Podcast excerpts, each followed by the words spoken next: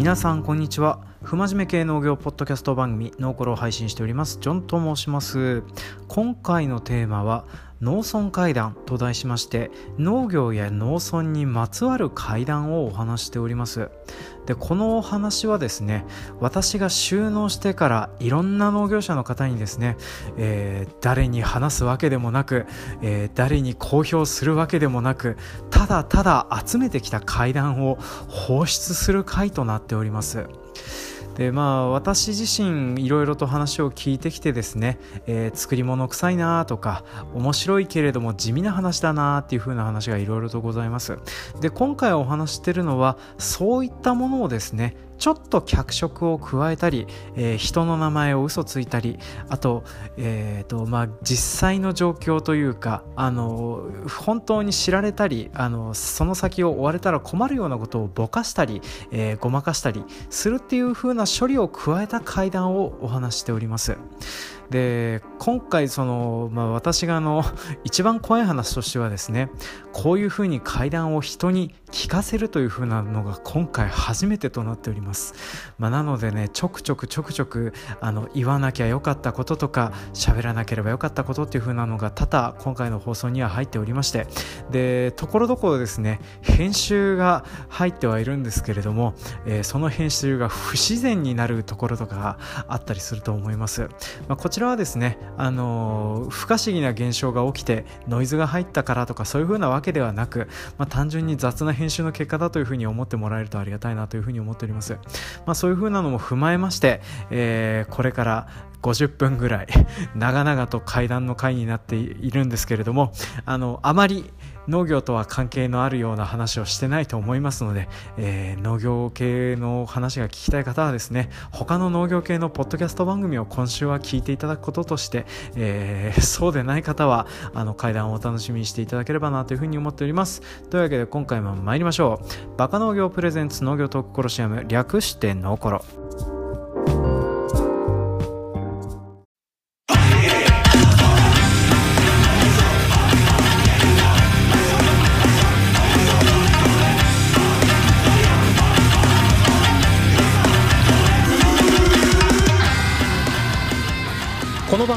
全国津々浦々の農業関係の皆様と農業についてあれやこれやお話しする不真面目系農業トーク番組です。メインパーソナリティは私北海道の中心部のちょっと隣の江別市在住。30代米農家のジョンです。よろしくお願いします。で今回のゲストさんは、えー、前編に引き続きまして、えー、岩手県在住20代団体職員のジープさんです。よろしくお願いいたします。よろしくお願いします。はいよろしくお願いします。で今回はですねあのゲストさんに私が一方的に話を浴びせる回となっております。でまああの一応ですねタイトルの方、えー、農村会談というふうなタイトルがついてると思います。でまあダウンロードされた皆さんとかもね、まあ、それを見て今回は会談の話をするんだなっていうふうに思っていただいてると思うんです。はい。まあ、なんですけれどもまず一番最初に怖い話をしておきますとですね、えー、私のこの会談えー、人に聞かせるというか棚卸しをするのが初めてでございます。はい、で一応ちょっと練習とか原稿とかを用意してみてきてはいるんですけどやってる最中にですねあの途中でよく分からなくなったりとかするんじゃないだろうかっていう不安はすごく拭えなかったりするので、はい、あの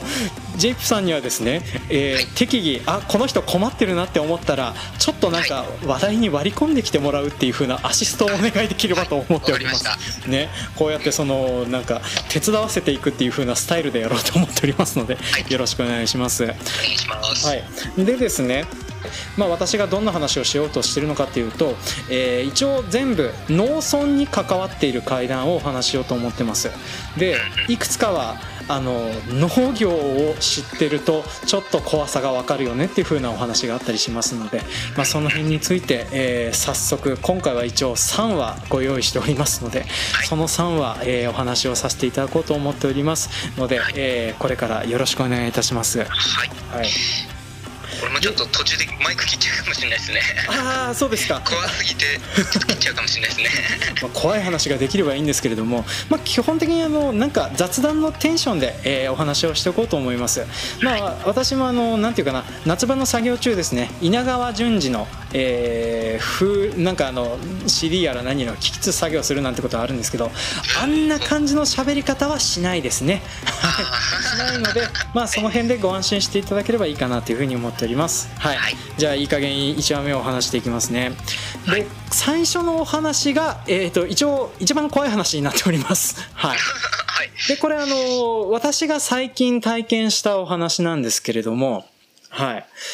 で、えっ、と、これが起こったのがですね、本当につい先日でございます。えー、8月の、それこそ初めのぐらいですね、えー、春小麦の収穫中とかに起こってることだったりはするんですけれども、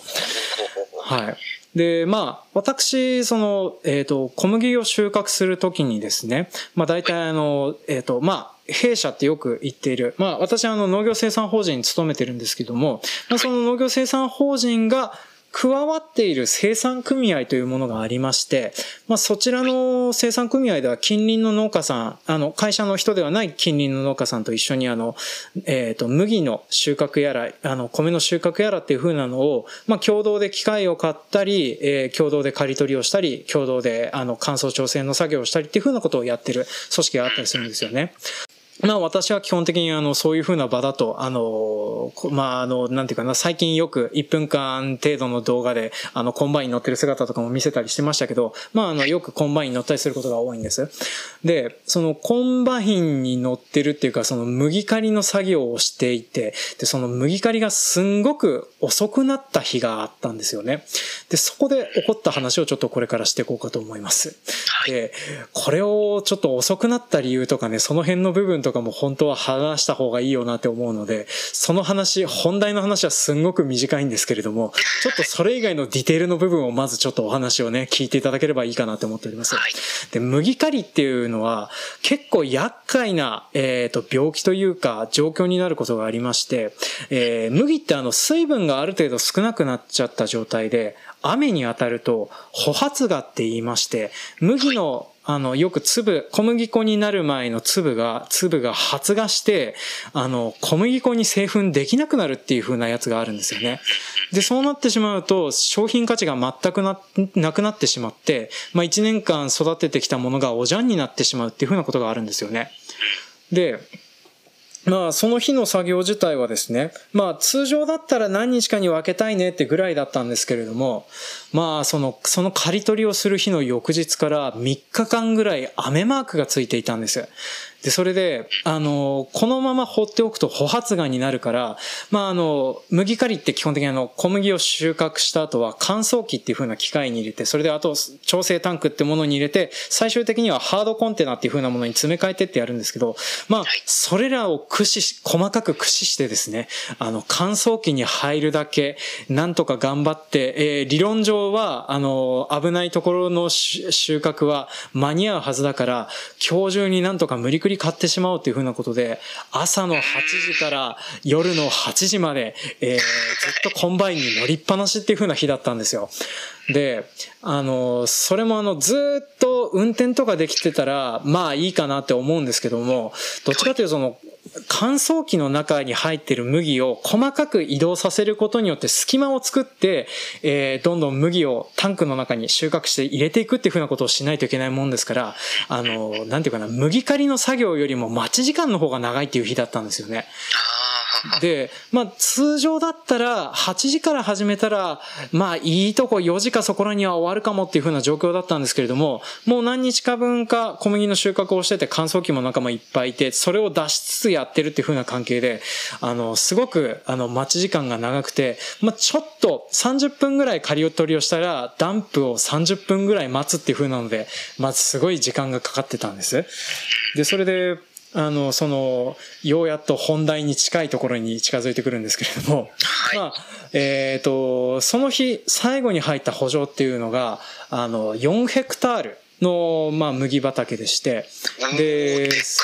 まあ、北海道の麦畑ってまあでかいんですよ。で、結構遠目に林、あの、家の明かりとか、あの、歩道が走ってたりすると歩道の横には電柱とかあって点々としてて、まあ明かりがあったりするっていうのが遠くには見えるっていう風な状況なんですけど、その圃場の中っていう風なのはコンバインのライトを当てないと、引くぐらい真っ暗になるんですよ。うん。で、それで、あの、引くぐらい真っ暗なんだから、あの、電気とかつけながらやってたらいいじゃんってなってるんですけども、まあ、いいだけね、朝からずっとコンバイン乗ってると、コンバインの中ってすんげえうるさいんですよね。でそうですね。はい。で、あの、あの音を、まあ、車みたいにね、アイドリングさせて、えーやるってやってたら、まあ、エアコンも効くし、あの、スマホの充電もできるしっていう風な感じで、まあ、快適には過ごせるんですけども、ちょっとそういう音を聞いてるのも嫌だなっていう風な状況になっちゃうんですよね、そんなに遅くまでやってると。で、まあ、大体その時もですね、まあ、あの、他の、うちの生産組合では4台コンバインがあって、えー私と弟と私の父と、あと久米川さんっていう、その近隣の農家さんが一緒になって作業をしてたんですけれども、はいまあ、その全員がですね、えーまあ、収穫を終えて、えー、オーガ、排出オーガっていう、そのなんか、コンバインから出す、えー麦を出したりする、あの、棒みたいのがあるんですけど、それを上げた状態で、あの、まあ、一列、縦列駐車みたいな形で並んで、まあ、それであの、ダンプカーが来るのを、エンジンを切ってただただ待つっていう風なのをやってたんですよね。はい。はい。まあ、昔の農家さんとか、タバコ吸う人とかだったら、まあ、降りてタバコ吸ったり、雑談したりっていう風なのをやるんですけども、まあ、今現在、まあ、スマートフォンとかあったりしますので、まあ、その辺で全然時間を潰せたりするわけなんですよね。で、まあ、私と弟と久米川さんはスマホ組で。で、うちの父だけ人と話したがるんですけども、まあ、その時はうちの父があの、えっ、と、コンバインを運転しつつトラックを取りに行ったりするっていうふうなこともやってたので、まあ、その時はたまたまいなかったんですよ。で、まあそうやって真っ暗な状態で待ってる時にですね、まあちょっと汚い話なんですけど、私、催してしまいまして、はい。まあコンバインから降りまして、で、あのーまあ当然ね、刈り取りが終わってる麦畑ですから、で、私有地ですから、まああの、そこで立ちションしたところで、持ち主が怒るわけもないし、で、あと、なおかつ真っ暗なんでね、人に見られることもまずないわけなんですよ。で、まあ、その圃場自体っていうのが本当に行き止まりにあるような場所なので、まあ車が通ることもないし、人に見られるようなこともない場所なんですけれども、まあそこでちょっと、まあちょろちょろちょろっておしっこをしてるとですね、あの、後ろの方に、あの、なんか人が立ってるように見えて、チラッと見たら、中肉中背で、あの、帽子をかぶったつなぎの人が立ってるんですよね。で、僕は、久米川さんがいるなって思ったんですよ。で、はい。あの、なんか、久米川さんだと思って、ダンプ来るの遅いっすねっていうふうに声をかけたんですけれど、返事がないんですよね。で、まあ。返事がないんですよね。まあ、聞こえなかったのかなとか、あとはなんか、ぼーっとしてんのかなって思って、まあ僕、との、とりあえず気にしないで、まあ、立ちションをそこで、あの、コンバインの、なんていうかな、刈り取り部、運転席と刈り取り部の間ぐらいのところで立ってしてたんですけれども、はい。まあそこであの、おしっこを終わらしまして、えーチャックを上げて、えーふジッパーを上げて、振り向くとですね、二つのものが見えたんです。で、ここ、稲川淳二だったら引っ張ってびっくりさせるようなことを言うんですけれども、まあ手短に言いますと。えっ、と、まず、久米川さんが乗ってるコンバインっていうのが私の乗ってるコンバインの真後ろ、あの、すぐ後ろに止まってたんですけど、そのコンバインの運転席の中で、久米川さんがその、なんか、スマホを見てるのが見えたんですよね。で、ブルーライトで顔が照らされてぼやーって映ってるんです。で、はい。後ろに立ってる久米川さんだと思ってた人って、そのままいるんですよね。で、この人、久米川さんじゃないって思って、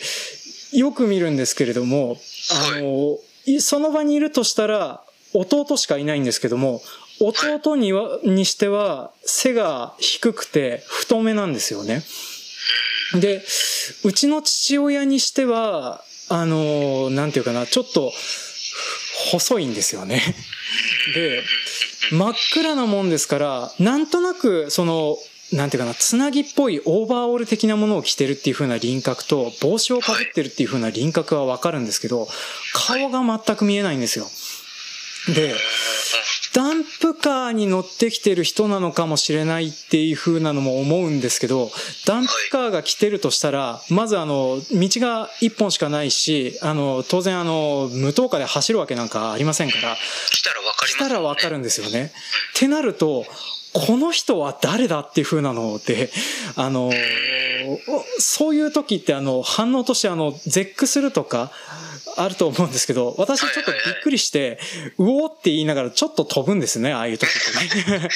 可愛いですね。はい。で、まあ、反応的に一番近いのが、あの、水曜日のダウンタウンって番組ご存知ですか？ジュさん。はい。あれで、あの、知らない人が自分の部屋に立っててるのが一番怖いっていう説。はい。見たことありますはい、はい、はい。はいありますね。あんな感じになります。はいはい。で、とっさに逃げちゃおうかなっていう風になるぐらいびっくりするんですけど、でも、それ、その時の時間の長さっていうのが僕自身もちょっとよくわかんないんですけれども、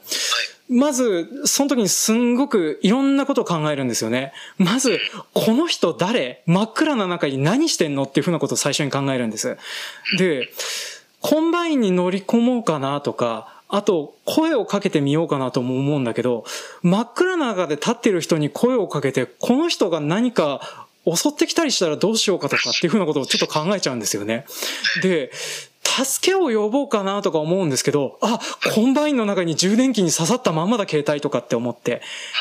で、それであの、コンバインに乗ろうかなっても思うんですけども、コンバインってその、1メートルぐらい高さがあって、えー、まあちょっと登るのに時間かかるんですよね。で、その、立ってる人っていうのが、本当にあの、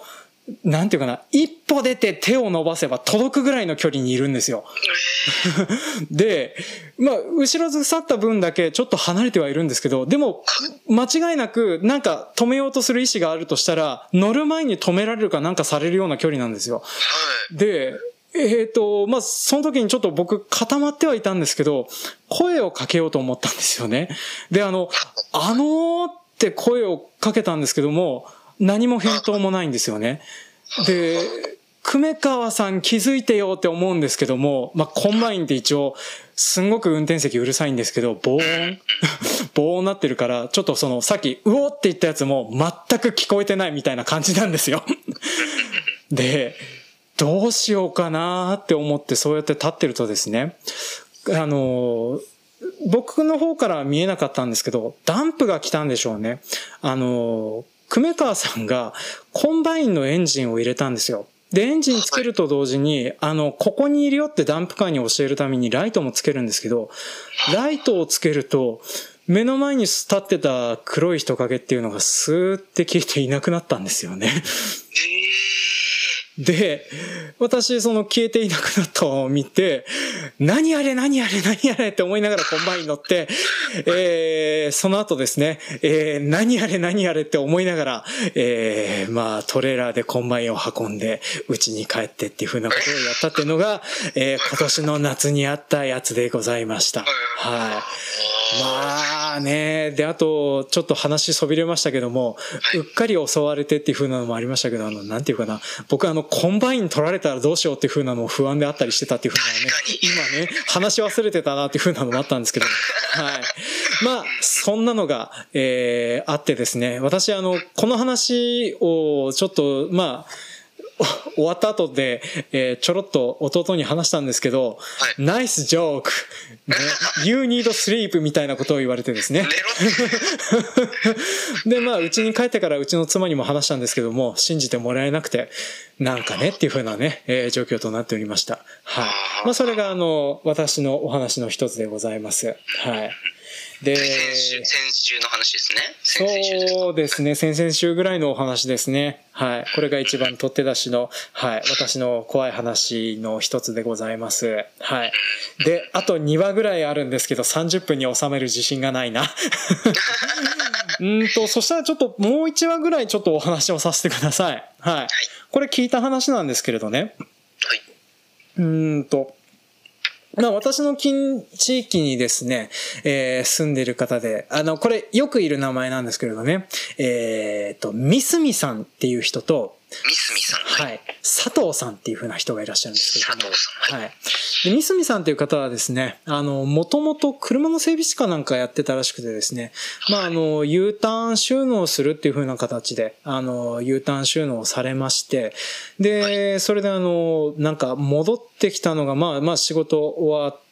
えっ、と、なんていうかね、まあ、4月、3月退社の4月、えっ、と、北海、あの、農場に戻ってくるみたいな感じで、えー収納された方でして、で、まあ、あの、近隣の方に顔を覚えてもらおうとかっていうふうなので、まあ、青年部入ったりとか、えー近隣の農家さんとかに、まあ、が出るような場とかに出てみたりとかっていう風なのでいろいろ挨拶をしてたらですね、まあ、あの、佐藤さんっていう、また先輩農家の方がいらっしゃるんですけど、まあ、その人のところで、まあ、近隣の農家を集めて、納屋バーベキューするから遊びにおいでよっていう風なね、話があったり、出てたりしたんです。で、これは、その三角さんがその納屋バーベキューで、えー、遭遇したお話なんですけれども、はい。はい。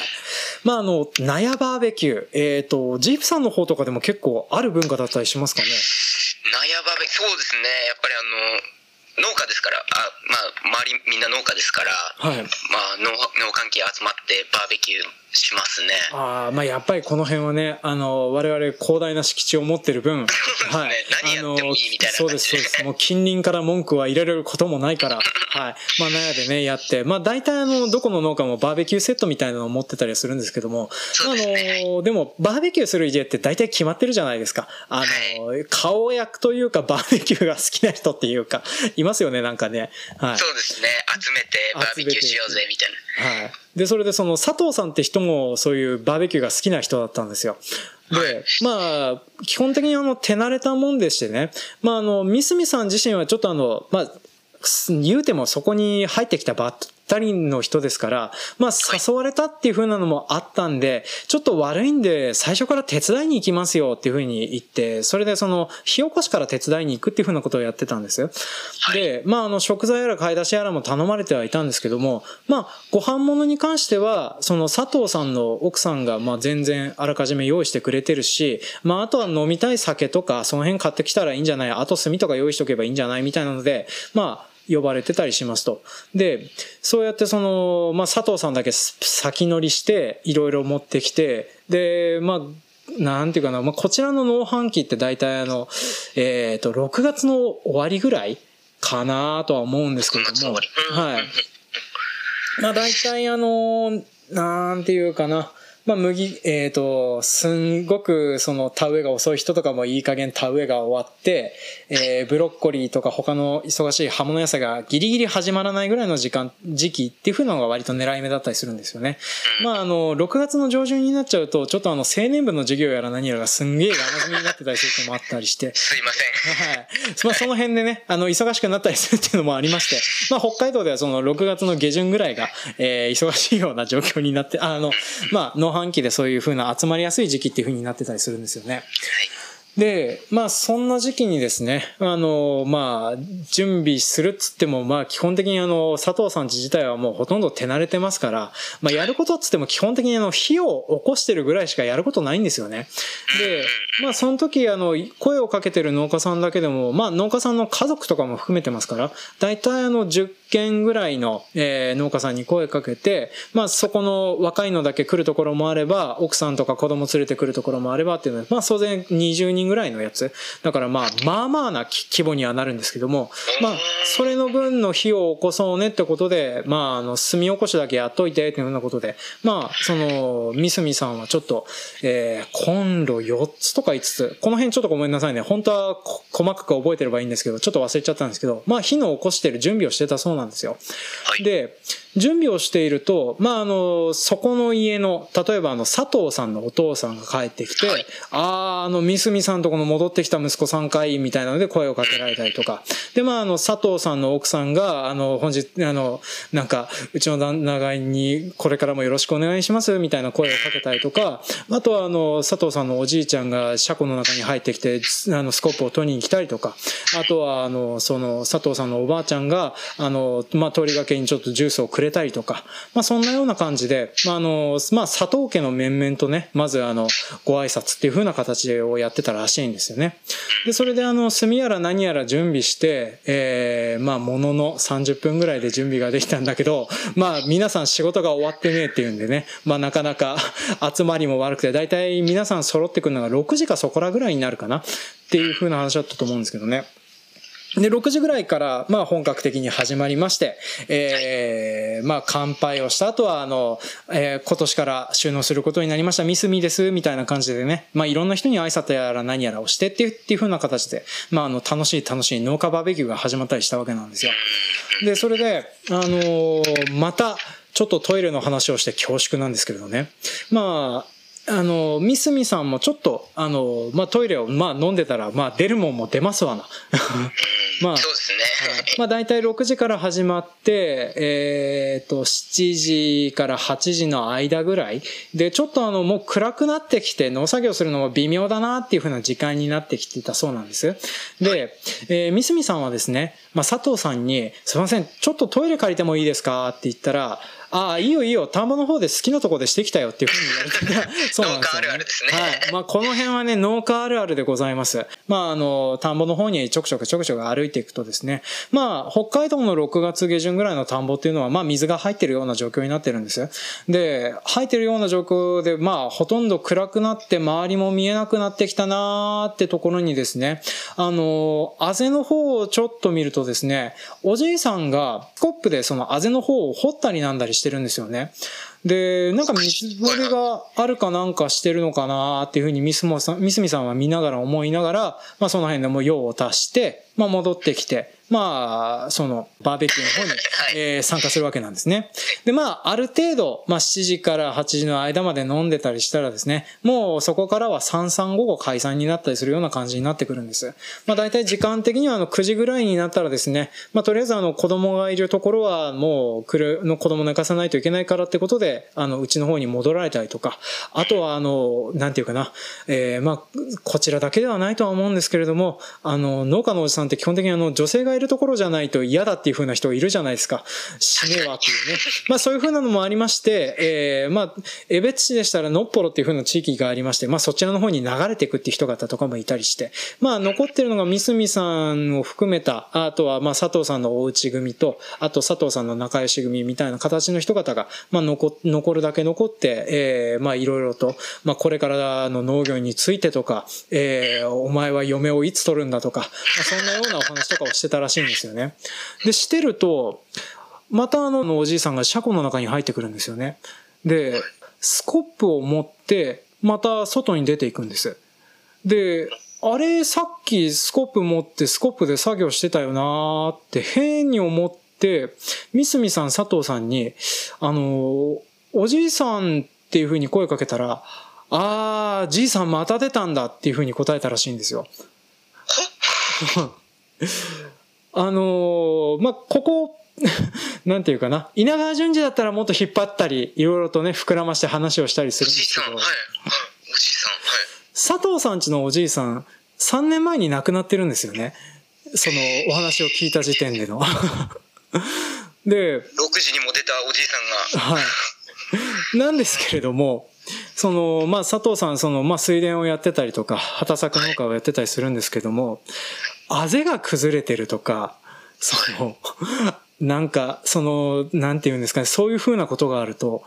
おじいさん出てきては、スコップを持ってそのあぜを流す、直すそうなんですよ。ええー、めっちゃいいじいさんですね。で、それで、おじいさんどこ出たか後で教えてくんないっていうふうにね、佐藤さん、みすみさんに言ってたそうなんですよね。うん、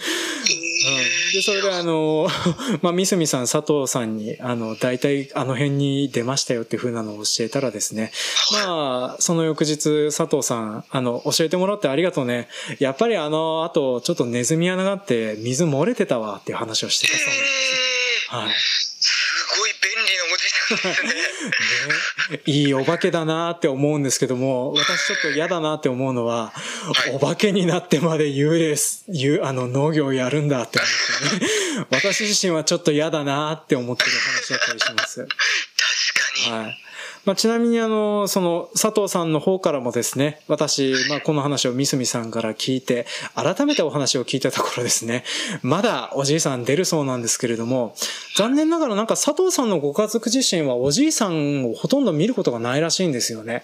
決まってみるのは、佐藤さんの近所に住んでいるお隣の農家さんがよく見るそうなんですよ。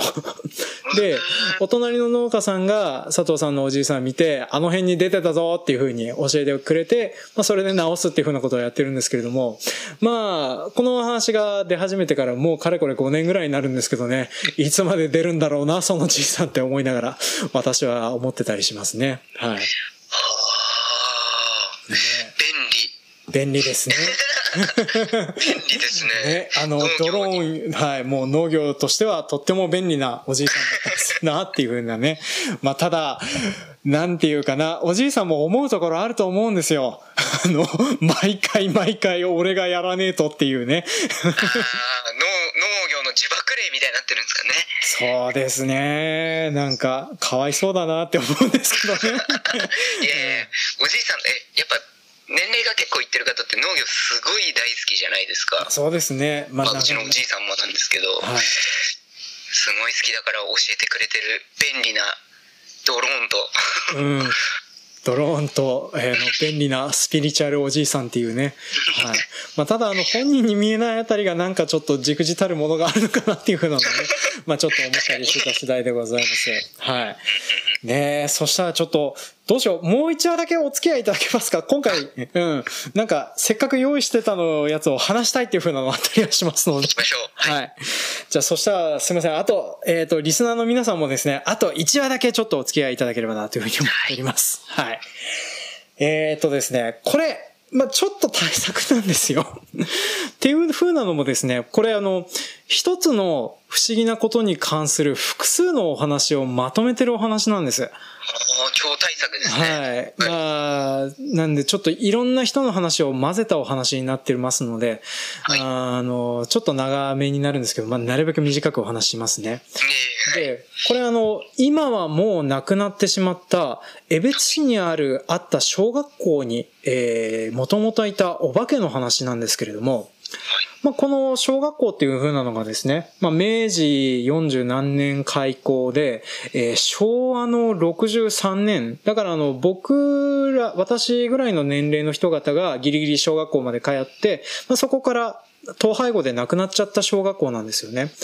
で、今、その跡地にはですね、あの、なんていうかな、えっ、ー、と、まあ、建て替えて、あの、研修センターとかってやつ、ジップ、ジップさんとこにもあり、あったりしませんか？ありますね。ありますでしょ？はい、なんかちょっとした会議とか、まあ、場所によってはそこに保育所とか、まあ、あと、そこの施設ちょっとね、最近できたもんですから、あの、新しく、まあ、あとね、その地域ね、市議の人がいるからね、お金を引っ張ってくるパワーがあったのかね、ね。あの、テストキッチンっていう、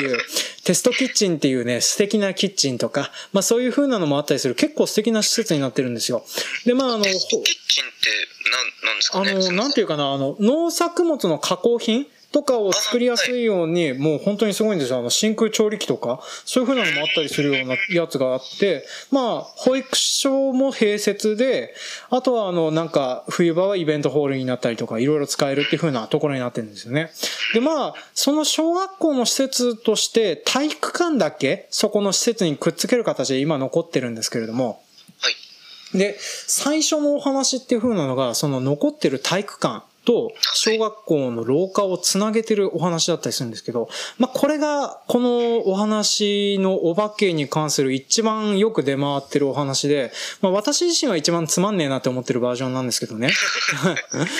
まあ、とある男の子、小学校があった時代の話なんですけれども、まあ、とある男の子が放課後、あの、体育館の方に用具かなんかを運んでたらしいんですよね。で、用具かなんかを運んでいると、あの、体育館の方から、真っ赤な子供みたいなものが歩いてくるんです。で、そう、全身真っ赤で、あの、なんか人によったらなんですけど、ムックの子供みたいなとかね、そんなようなこと言われるんですけれども、まあ、近寄ってて、なんだろうあの赤いのって思いながら近寄っていくと、徐々に徐々に、それが、あの、顔っていうか、なんていうかな、正面を向いてる男の子で、体中にガラスの破片が刺さってて、真っ赤っていうの、真っ赤なのは血まみれになってる男の子が立ってたそうなんですよね。あ、真っ赤っっていうの血まみれだから真っ赤っていうこと血まみれだからっていう。で、よくよく見ると、なんか、やけどしてんのか、皮膚がただれてるのか、その、なんか、皮膚がベロッとしてる部分がちょっとムックっぽかったんでしょうね。あの、毛が長いっていうかね。まあそういう風なのが見えて、うわ、何あれっていう風なのを思って。で、それで瞬間的にその子はお化けだって思ったみたいなんです。まあその話に出てくるってまあこの話が一番広まってるんですけど、その子自身もその、そういう赤い男の子が出るっていうお化けを知ってるっていう風な前提でこの話作られてるのがあるんですけど、まあその子は、そのお化けを見て怖いって思って、まあ放課後だから人がほとんどいないもんですから、人がいる場所ってどこかって言われると、まあ職員室の先生、まあのところなんで、そこに逃げ込もうと思って、まあ用具持ったまま振り返ると、あの目の前にその真っ赤な、あの血だらけの男の子が立ってまして、うん、痛いよ、痛いよって言っててるところを見て、その男の気絶してしまって。で、次に起きたら、あの、保健室で寝ていて、まあ先生とか何やらに起こされてたっていう風なそうなんです。で、一応あの、後日談としては、あの、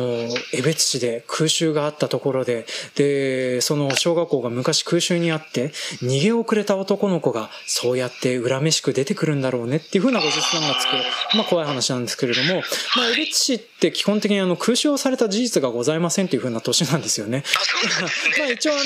の、な、王子製紙っていうそのゼロ戦やら何やら作ってたあの製紙工場が昔あって、まあそこは空襲されたっていう記録があるんですけど、まあそことは全然距離が離れてる部分なんで空襲の被害もなかったっていうので、まあ点で嘘っぱちなお話だったりはするんですけどね。はい。まあなんですけど、まあそこの卒業生の子供たちとかに、あの、そういうなんか怖い話ないっていう風に聞くと、大体これが出てくるっていう。まあこれのバリエーション違いがいっぱい出てくるっていう風なのが、まあよく知られてるお話なんです。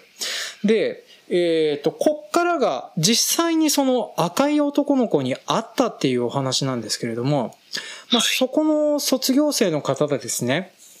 あの、私よりですね、もう5個近く上で、もう40超えてるかなって人で、まああの、仮名ですよ。仮名なんですけど、清水さんっていう人がいらっしゃるんですけれども、清水さん。はい。まあ、かっこ仮名ですね。はい。過去仮はい。まあ、この方ですね、あの、今現在は農業をされてる方なんですけれども、珍しいのが、あの、義理のお父さんのところを継いで、えー、農業をされてる方なんですよね。ああ、マスオさん農業ですね。まあ、ああ、では、でもないんですよ。どっちかというと、なんて言ったらいいかな。まあ、ちょっとすいません。適切なサブカラがパッと出てこないんですけども、あの、はい。子供の頃にお母さんの連れ子として、あの、農家をやってるお父さんのところに一緒に来た子なん、人なんですよ。で、それで、あの、その赤い男の子に会ったっていう風な清水さんからの話としては、清水さん、その、まあ、転校してきたばっかりの頃、まあ、田舎の小学校なんで一クラスしかないわけなんですよ。で、子供の数も少ないから、あっという間に仲良くなれるでしょっていう風な感じはすると思うんですけれども、まあ、その時のクラスで、まあ、ざっと、なんか、だいたい一クラス30人切ってるようなクラスだったらしいんですけどね。まあ、それでも、なんかあの、打ち解けることがなかなか、清水さんできなかったそうなんですよ。で、それで、あの、まあ、大体あの、1ヶ月ぐらいは全然友達もできなかったんだっていうふうな話をしてたんですよね。で、それでその、最初にな、友達になってくれたっていうか、遊んでくれたっていうふうなのが、赤い男の子だったらしいんです。で、その、清水さんが見た赤い男の子っていうのが、はい。肌の色が真っ赤で、あの、鬼の、なんていうのかな、腰巻きみたいなものをつけている、裸の男の子だったらしいんですよね。で、はい。まあ、あの、赤鬼の角をなくしたやつっていうふうに清水さん自体は言ってたんですけれども、はい。はい。まあ、よくそんなビジュアルのやつと友達になったなって友達になれはい。まあ、僕自身はね、はい。まあ僕自身は思ったんですけれども、あの、最初にその友達になったきっかけっていうのが、清水さん、まあその小学校の中にあるちっちゃい図書館があるんですけれども、まあ図書室の分館でいろいろ本やら何やらあったそうなんですけどね。まあその、あった図書館の中で、あの、放課後ちょっとあの、みんなと帰るのがなんか気まずかったらしくて、あの、ちょっと本を読んで時間を潰してから帰るってことをしてたそうなんですよ。で、それであの、時間を潰して本を読んでるとですね、あの、視界の端にちょこちょことそういう赤い男の子が映るっていう風な、本を読んでるとなんか、チラッと視界の端にその赤い男の子が映るらしいんですよね。で、何かなって思ってみると、その、ちょっとずつそういう、いないな、なんていうかな、あの、だるまさんが転んだみたいな感じで男の子が近寄ってくるんですって。で、やっぱりそれを見ると最初はギョッとしたらしくて、はい、ええー、何こいつって思ってたらしいんですけれども、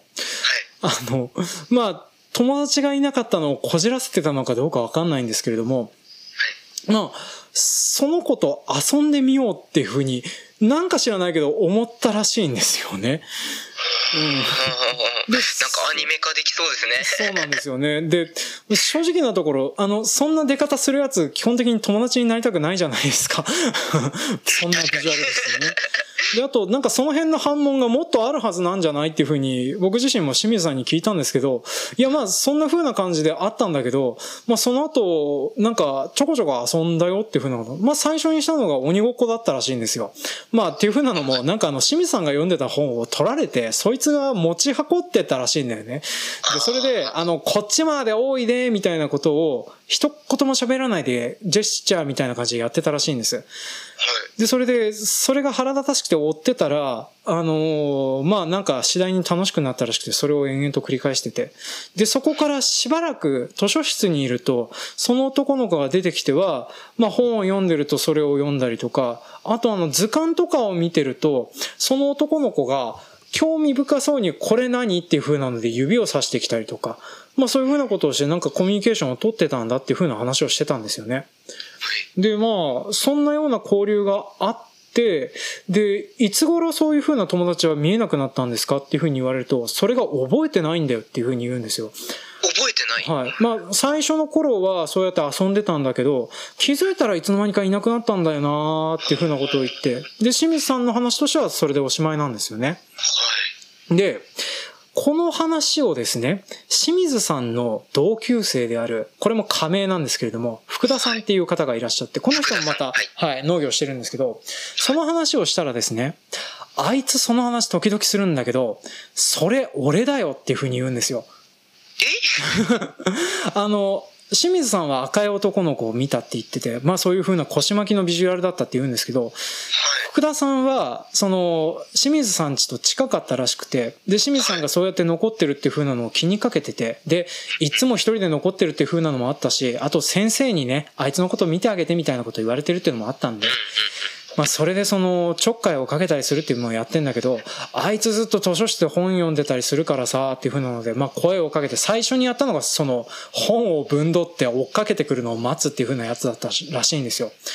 で、それでそうやって遊んでったりして、一緒に図鑑見たりとかして遊んだりするんだけど、なんか知らんけど、あいつその、その話とかは、なんか覚えてなくて、まあ、時々その、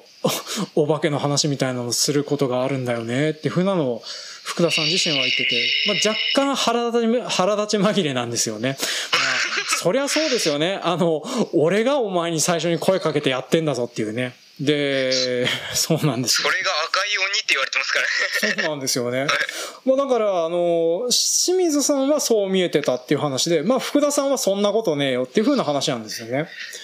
で、これまた別の話なんですけれどね。はい。その、小学校が取り壊されることになったのが、まあ、あの、まあ、今現在その新しい建物になってるというお話はしてたと思うんですけれども、はい、その、新しい建物になるときにですね、まあ一応あの、なんていうかな、建て壊しますよっていう風なの、記念式典みたいなやつをやったらしいんですよ。確かにありますね。はい。まあそれでその卒業生やら何やらとか、で、これはあの、また別の人で、まあ、この人はこの話しか出てこないんで、まあ、名前は特に出しませんけれども、はい、まあ、その人が、あの、まあ、みんなで記念写真撮りますよっていうので写真を撮ったらしいんですよ。で、写真を撮ると、ちょうどその図書室があったらしいところに、赤い光がぼやって映ってたっていう風な話をされてたんです。で、この話ここまで聞くと、なんとなくそいつ、あれじゃねっていう風な気してきません？福田さんですね。まあ、あの、その、まあ、その写真を撮って、まあそんなのが写ったよっていうふうなそれだけの話なんですけれども、はい。で、この話あとさらに後日談っていうか、まあ、はい、もう一個ちょっとありましてね。はい。まあその建物自体は取り取り壊されて、で、まあ、あの、いろんな人とかは、その、なんていうかな、そういう赤い男の子の話とかを聞くと、まあ、いい加減ね、あの、建物もなくなっちゃったからもういないんじゃないっていう風な話にはなってるんですけれど、最初にあの、この施設、保育所があるっていう風な話、僕してたと思うんですけどね。はいそちらの方の保育所の保護者会っていうところにまた農業者の人方っていうのが結構いてたりしましてね。それであの、最近なんかそういう風な話ありませんかって聞いたところですね。その保育所で時々あることらしいんですけれども、子供の数を一人数え間違えるっていう風なことが結構あるらしいんですよ。先生が先生が、まあ保育士の先生がおやつを準備していると数が1個多くなったりとか、あとは人数分用意したはずなのに1個足りないとか、そういうことがあるらしいんですよね。で、それであの、保育所の中で写真を撮るとか、まあいろんなね、保育園の行事やら何やらあったりするじゃないですか。そういう風な行事の時にね、写真を撮ったりするとですね、時々赤い光が映るそうなんです。まあ、その子なのか、その鬼みたいな子なのか何なのかわかんないんですけれど、まだそこに何かいるんだろうなって私自身は思ってます。はい。まあ、はい。まあ、そんなところでね、えー、まあ、それ自体が何なのかは全くわからないんですけれども、そういう、今でもそんなところにいるらしい赤い何かのお話でした。はい。福田さんなのかもしれないっていうのはないんですかねああ、その赤い男の子自体が福田さんだったっていうね。はい。はい、まあ、福田さん、今現在はですね、ちょっとかっこいいめの農業者のおじさんになってるんですけどね。まあそうなんですよね。まあだから福田さんではないとは思うんですけどね。はい、まあまあ、そんなところで、はい。いろいろとちょっとお話はさせてもらいましたけれど、なんかとりあえずあの、こうやって取り集めたお話を日の目に渡り、当たらせることができて私自身は満足だったんですけど、あの、浴びせられたジープさんはどうだったんだろうなって思ってはいるんですけれどもね、あの、なんか、あの、聞いて面白く思っていただけたら何よりだったりします。はい。うん。何回かスカイプのピッて切ろうとは思いましたけど。まあでもそんなにね、怖い話じゃなかったかなとは私自身は思ってはいるんですけどね。はい。で、ちなみに。世にも奇妙みたいな感じですかね。そうですね。あの、そういうふうに言っていただけると、私も最後の長い話をまとめた回がありました。はい。ね。タモリが出てきた、あ、タモリって、ああれか、はい、タモリが出てきて。あ、全然、はい。構わないです。はい。まあそんな感じでちょっと、えっ、ー、と、いろいろと集めてたんですけど、まあこの辺はね、あのー、一応最後に言っておきますけれども、えっ、ー、とね、まあ、実在の人物とは特に関係がないですっていうふうなことを言っとかないとね、後で怒られることもあったりしますからね。はい。まあ、あの、出てきた人物。はい。福田さんに怒られるかもしれませんからね。まあ、そうなんですよね。うん、まあ、なんで、あの、出てきた人は全員加盟ですから。はい。ね。で、あとは、あの、まあ、私の話にしてもそうですし、あまあ、久米川さんはバッチリ出てますけれども、久米川さんも加盟ってことにしておいてください。はい。まあ、北海道在住久米川さんですね。はい。まあでも、久米川さんではない人だから、あれだっていう話ですね。はい。で、あとですね、えー、次回予告的なものをちょっとさせていただけたらなって思ってたりはするんですけれども、はい、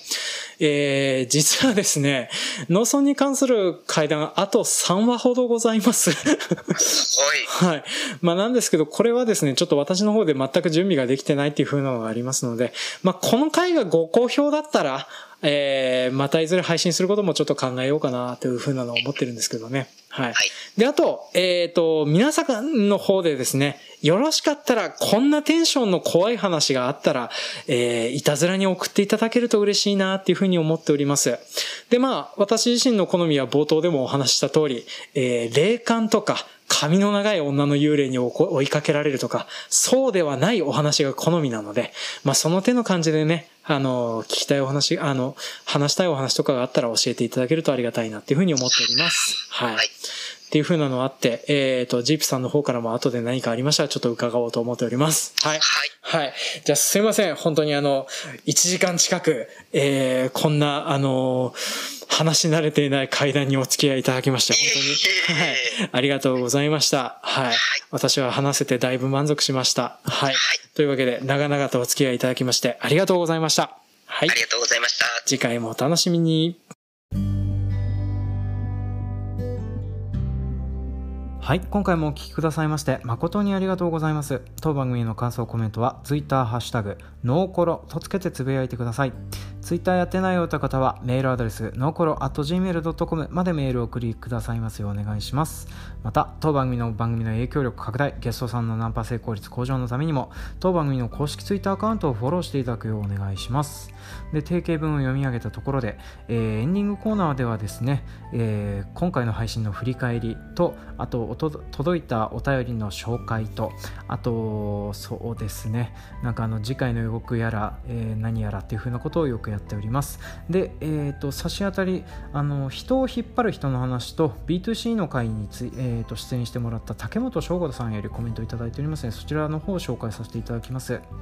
人を引っ張る人についてはしんどい集まりでも活気あふれる集まりでもやってる内容を文字にしてみると案外違いがなかったりします。そう思うとどう捉えるか気持ちの問題だなと思いますね。キャバクラへの意気込み同様ですね。っていう風なコメントいただいております。ありがとうございます。あのー、そうなんですよね。こう、うん、しんどい集まりも活気あふれる集まりもまあ一応あの何か役割があって目的集団で集まったりなんだりすると、まあ、やってる内容とかってそこまで差はなかったりするなーってのはあったりすると思うんですよね。でもあのこういうふうなことをあの文字にしてみるとか振り返りのためにあの記録を取ってみるとかっていうふうなことを考えてみたら私やったことないなーっていうふうなのを思ったりしてますね。まあでもあの気持ちの問題を言い始めると私あのどの集まりもなるべく出たくないっていうふうに思ってたりする方なのでね。ちょっとこの辺はあの気持ちを前向きにぶつけていく方法みたいなのが自分で見出していく必要があるななんてのをねコメントを見ながら思ってた次第です。で、えー、B2C の会についてのコメントもいただいてます、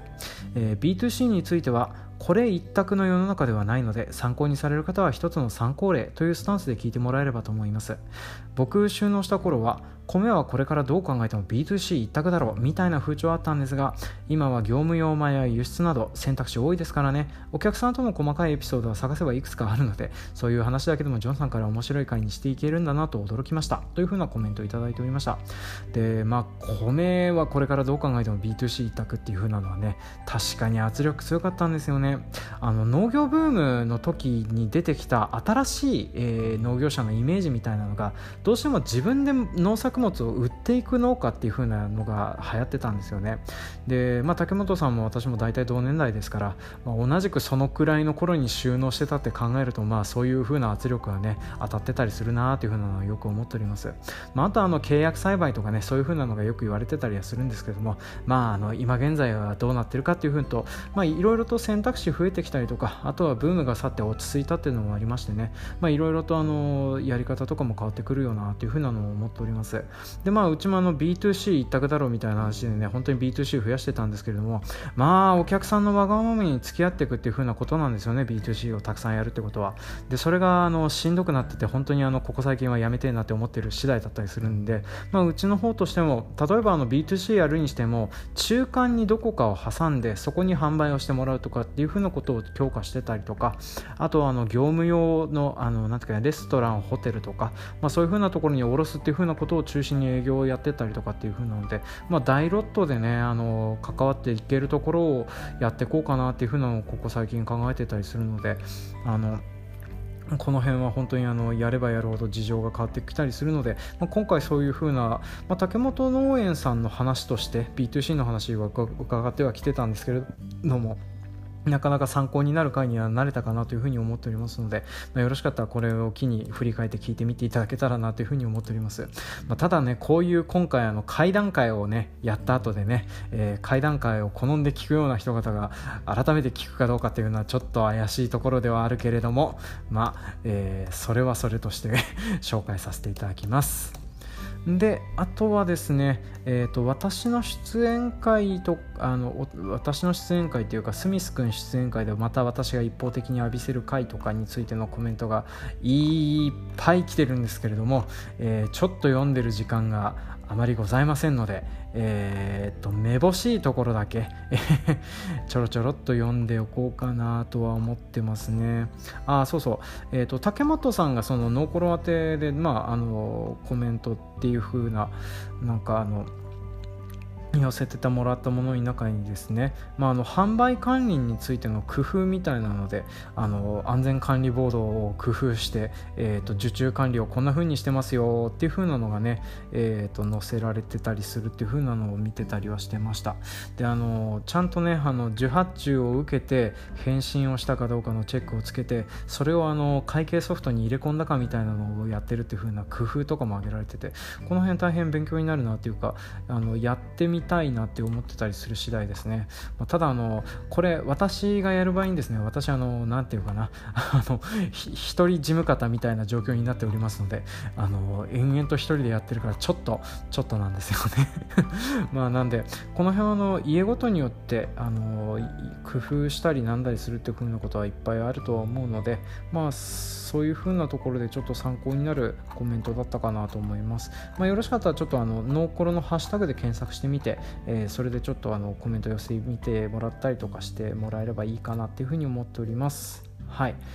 でえー、っとあとはですね、まあ、竹本さんに関連してとかですとあとあのいつもコメントくださるトリフィードさんがあのポッドキャスト飯というふうなあのポッドキャスト番組を飯にするという概念的なものをハッシュタグアカウントでやっておりましてで Amazon で竹本さんのところで出してる、えーと、リゾットセット買われてましたよっていうふうなのね、えーと、紹介されておりました。本当にこじゃれたパッケージになっておりますのでね。いいな。うちもやろうかな、まあ、リゾット米みたいにするものがないんですけどね。はい。でえーとまあ、そんなような形であの当番組ではこうやって寄せられたコメントに関しては紹介させていただきます。で次回はですねえっ、ー、と西南農場の伊藤さんからあのコメントが届き次第あの西南農場伊藤さんの大規模農業の話とジョン・ディアの会の話の方の、えーと、コメントやら何やらご紹介させていただきますので、まあ、よろしかったらそちらの方のコメントありましたらまた寄せていただけると嬉しいです。はい。でえーと、それでちょっと長々となりましたけれども、えーと、今回の振り返りというか反省ポイントなんですけれども階段を話すって結構練習しないとダメですね。あの私ところどころ不自然な編集点が入ったかなと思うんですけども入った編集点のほとんどがですね名前の言い間違いだったりとかっていうのがありましてね、まあ、あの致命的なところの言い間違いがちょこちょこありましたのでそれで不自然な編集になったかなと思ったりしてます。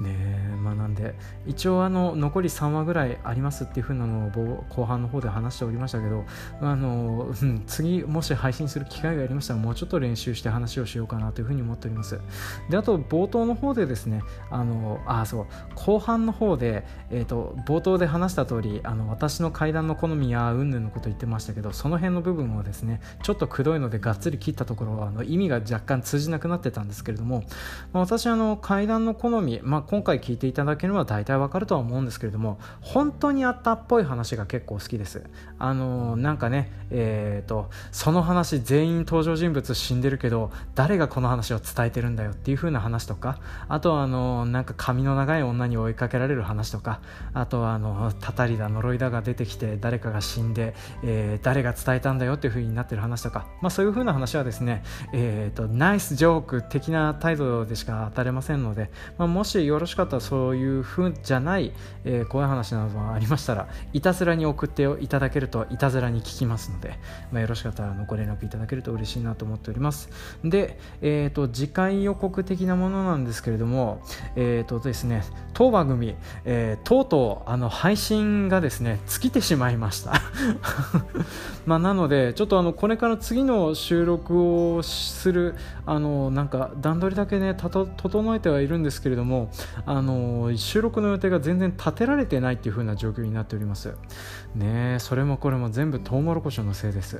あの私の睡眠不足っていうかそういう風な体力が全然なくて手が回ってないなっていう風なのはありますのでもしかしたらちょっと来週配信の穴が開くかもしれないんですけども最悪その場合私のまた一人喋りかあとはあのなんかお便り紹介を長々と引き伸ばしたものになるか、まあ、何かしら配信はしたいなとは思ってはいるんですけれどもななかったらうん大変だったんだなって思っていただけると嬉しいです、えー、ちなみにですね、